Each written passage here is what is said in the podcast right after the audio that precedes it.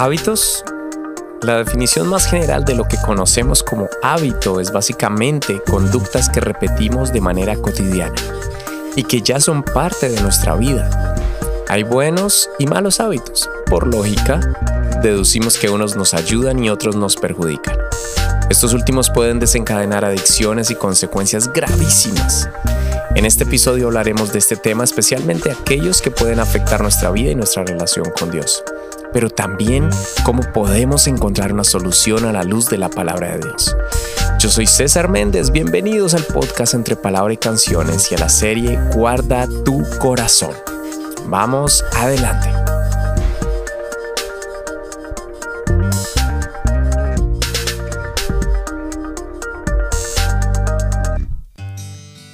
Según la Universidad de Durham de Carolina del Norte, los hábitos representan el 40% de nuestro comportamiento en un día. Es decir, que la mitad de lo que hacemos lo repetimos de manera automática porque siempre lo hemos hecho así. Y como nota de un artículo también que encontré de la Unidad Comunitaria de Conductas Adictivas, dice que existe una creencia popular de que se necesitan alrededor de 21 días para formar un nuevo hábito. Creo que esto ha sido muy popular. Pero escucha esto. Este error se debe a que el cirujano plástico Maxwell Maltz de la década de los 50 comenzó a notar un patrón extraño entre sus pacientes. Según sus observaciones, le costaba o les costaba alrededor de 21 días acostumbrarse a ver su nueva cara. Estas experiencias hicieron que el cirujano pensase en que el periodo de adaptación de los comportamientos era el mismo, así que lo intentó con su propia persona y concluyó que los 21 días a él también le funcionaban. Maltz escribió sobre estas experiencias lo siguiente, abro comillas, estos y muchos otros fenómenos observados tienden a mostrar que se requiere un mínimo de alrededor de 21 días para que una vieja imagen mental sea sustituida por otra nueva. Y fue entonces cuando empezó el problema ya que Maltz influenció a casi todos los principales autores de autoayuda. Y a medida que más personas recitaban la ley de los 21 días, la gente comenzó a olvidar que él dijo un mínimo de y lo acortó a se tardan 21 días. En el año 2009, Philippa Lally, una investigadora de psicología de la Universidad de Londres, de la Universidad College de Londres, publicó en un estudio en el European Journal of Social Psychology, en el que se calcula una media de más de dos meses antes de que un nuevo comportamiento se convierta en automático. 66 días para ser exactos. Y además, esto puede variar ampliamente dependiendo del comportamiento, la persona y las circunstancias. Ahora, por otro lado, también es cierto que lo que hacemos por primera vez siempre va a necesitar algún tipo de motivación. Pero también la desventaja es que si el hábito es malo y nos perjudica y se hace de manera repetida sin importar mucho las consecuencias, probablemente muchas veces es demasiado tarde, hasta que nos demos cuenta de eso. Y sin profundizar en todo esto, hemos oído y sabemos a lo que se refiere un mal hábito o en el peor de los casos una adicción. Tal vez alguien que está escuchando ahora mismo este podcast esté enfrentando una situación similar. Tal vez un hábito que está destruyendo tu conciencia o tu salud, tu vida familiar, tu vida personal o tu relación con Dios. Y que solamente Dios lo sabe. Solamente Dios sabe lo que pasa en secreto donde nadie más se da cuenta. El chat que tienes tal vez en secreto con la persona incorrecta, las imágenes o videos que ves en tu dispositivo, la cantidad de horas que pasas en ello, qué sé yo. Y lejos esté de mí juzgar a alguien pero sí quisiera compartir lo que la Biblia dice acerca de esto porque hay ciertas cosas que no cambian, como el tema que corresponde a esta serie. Guarda tu corazón. Al Señor Jesús le cuestionaron una vez un comportamiento que había sido tomado como hábito, un comportamiento no de él, de sus discípulos. Encontramos en San Mateo 15 que se acercaron a Jesús unos fariseos y escribas de Jerusalén diciendo, ¿Por qué tus discípulos quebrantan la tradición de los ancianos o los hábitos de los ancianos? ¿por qué no se lavan las manos cuando comen pan? Y respondiendo Jesús les dijo, ¿por qué también ustedes quebrantan el mandamiento de Dios por vuestra tradición? Porque Dios mandó diciendo, honra a tu padre y a tu madre, y el que maldiga al padre o a la madre muera irremisiblemente. Pero ustedes dicen, cualquiera que diga a su padre o a su madre, es mi ofrenda a Dios todo aquello con que pudiera ayudarte. Ya no ha de honrar a su padre y a su madre. Así han invalidado el mandamiento de Dios por su tradición o por sus hábitos.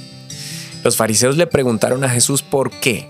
¿Por qué los discípulos no se lavaban las manos antes de comer? Y la pregunta resultó ser más que molesta para Jesús, quien respondió con otra pregunta a manera de reclamo porque habían cambiado la ley de Dios, habían cambiado los mandamientos del Señor por mandamientos, por tradiciones, por hábitos de hombres. Pero esto permitió, esta situación permitió que casi de manera instantánea el Señor compartiera una enseñanza directa y concreta sobre lo que sigue siendo la base del problema de todo lo que sucede hoy en día, el corazón del ser humano. Y creo que lo experimentamos a nuestro alrededor, en nuestras ciudades, las noticias que no son alentadoras acerca de lo que está sucediendo ahora mismo en el mundo, en Ucrania y Rusia, hace ya más de meses y meses de guerra, lo que hace poco se ha desatado en Oriente Medio. Todo esto es producto de lo que hay en el corazón del hombre, sin Dios, y después de la calorada discusión con los fariseos en los versos 19 y 20, Jesús dice, porque del corazón salen los malos pensamientos, los homicidios, los adulterios, las fornicaciones, los hurtos, los falsos testimonios, las blasfemias. Estas cosas son las que contaminan al hombre, pero el comer con las manos sin lavar no contamina al hombre. Obviamente nosotros sabemos que es importante, es un buen hábito, es parte de la higiene que debemos tener el lavarnos las manos antes de comer. Pero el punto no era ese, el punto era que Jesús estaba sumamente disgustado por la hipocresía de las personas como los fariseos y los escribas, que ponían siempre sus hábitos y sus tradiciones por encima de la palabra del Señor. Ahora esta lista que leemos aquí es confirmada una y otra vez, esta lista de malas acciones, de pecados, de cosas que llevan a la destrucción y que han llevado a la destrucción del ser humano durante, desde el principio. Esta lista es confirmada una y otra vez en el Nuevo Testamento, especialmente en las cartas escritas por Pablo. Pero gracias a Dios que también está la solución a esto, a este problema tan serio. Lo que sale de nuestro corazón es lo que realmente nos aleja o nos acerca a Dios. En Romanos, por ejemplo, capítulo 8, versículo 1, encontramos un pasaje muy conocido que nos recuerda una vez más lo importante, lo fundamental. Ahora pues ninguna condenación hay para los que están en Cristo Jesús, los que no andan conforme a la carne, sino conforme al Espíritu. Una vez más se confirma que lo que pensamos es lo que realmente importa. Lo que alimenta nuestra mente es realmente importante porque ahí es donde se gana o se pierde la batalla de un hábito, de un hábito oculto, de un buen hábito, de un mal hábito o, insisto, en el peor de los casos, de una adicción. Así como en la introducción, lo escuchamos respecto, lo que escuchamos respecto a de los hábitos, cómo nuestra mente automatiza ciertos comportamientos que se realizan de manera cotidiana, de la misma manera emana de nuestro corazón, es decir, de nuestra mente, lo que hay en ella ya sea de manera pública o privada, sácate eso de la, de la mente de una vez. Lo que emana de manera pública o privada es lo que realmente hay en tu corazón y lo que hay en mi corazón. Y tarde o temprano se va a exteriorizar, tarde o temprano sale a la luz.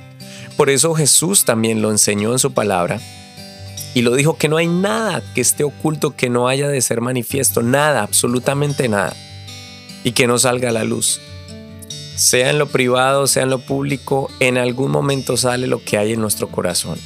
En algún momento ha de ser manifiesto lo que, lo que hay dentro de nosotros y, lo que, y eso refleja lo que hay dentro de nosotros. Ahora, Colosenses, otra carta escrita por el apóstol Pablo, en su capítulo 3 nos confirma una vez más un par de detalles que quisiera compartir en este podcast que realmente son importantes. No solamente la lista, una vez más, de las cosas que son desagradables a los ojos del Señor, sino que también nos da la solución y que puede que a muchos esto les suene un poco anticuado, que les suene un poco litúrgico, pero es la palabra de Dios.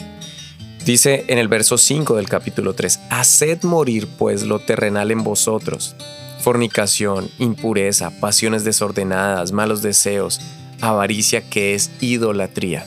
Y creo que aquí es donde empezamos a encontrar parte del problema en muchos de los malos hábitos y las malas costumbres.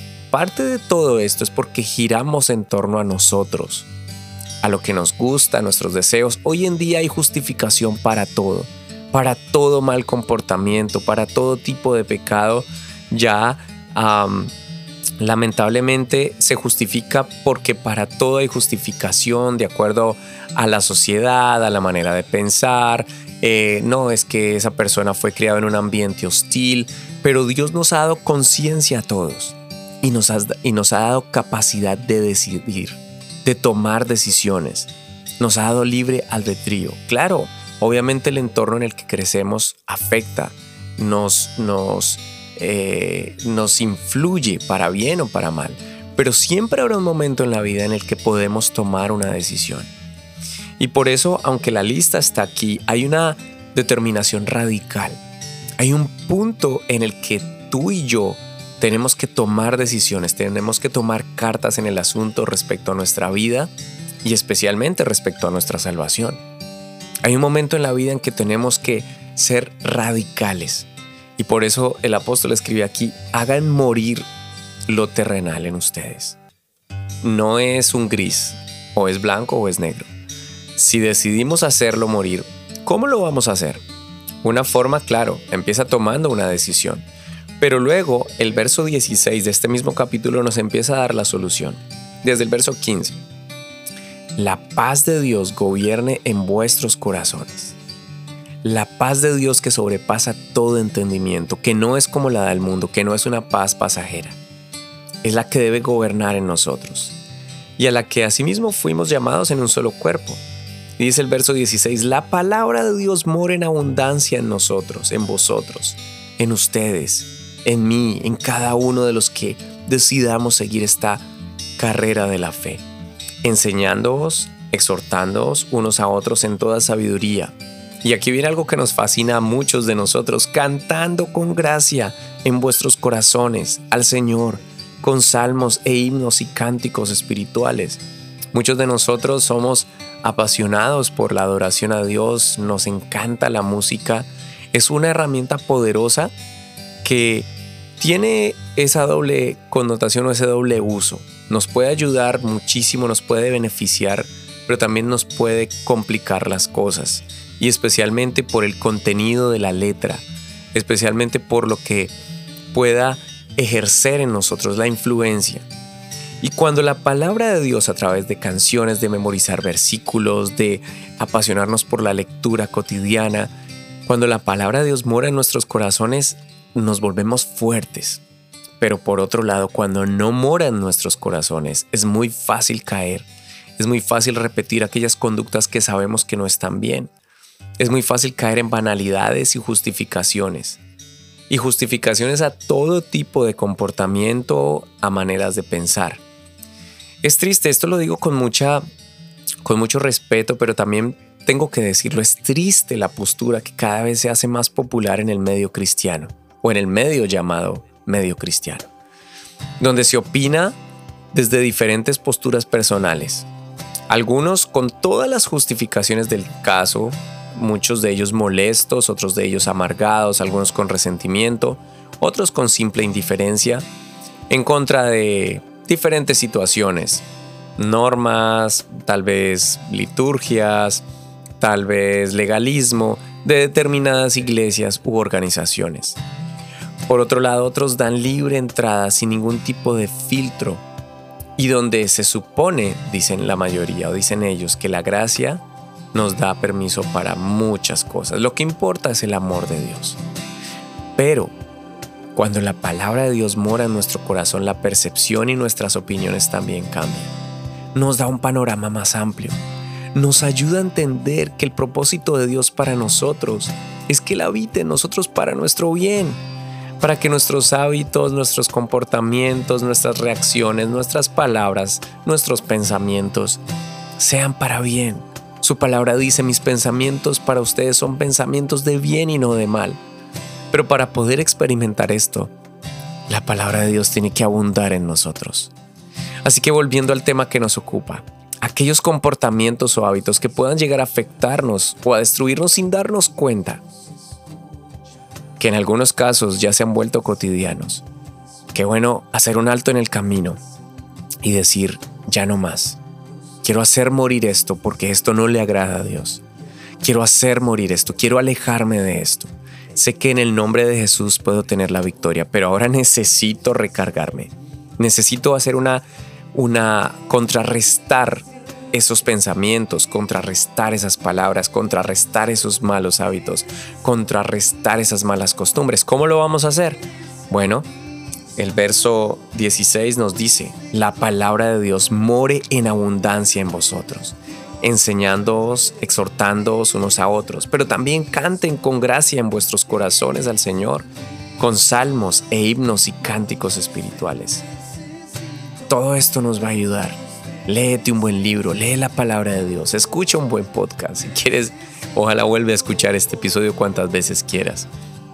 Eh, pon canciones con buen contenido, declara la palabra de Dios, empieza a aprovechar el tiempo empieza todos los días a ejercer o ejercitar eh, esos minutos que se vuelvan tal vez más, más minutos en hora, en más horas de la oración, de búsqueda de la presencia de Dios, en, en, ser amable en la forma en que respondes, en la forma en que reaccionas, aunque este mundo esté devolviéndote o te esté dando mal, que podamos vencer el mal con el bien y que la palabra de Dios more en abundancia en nosotros.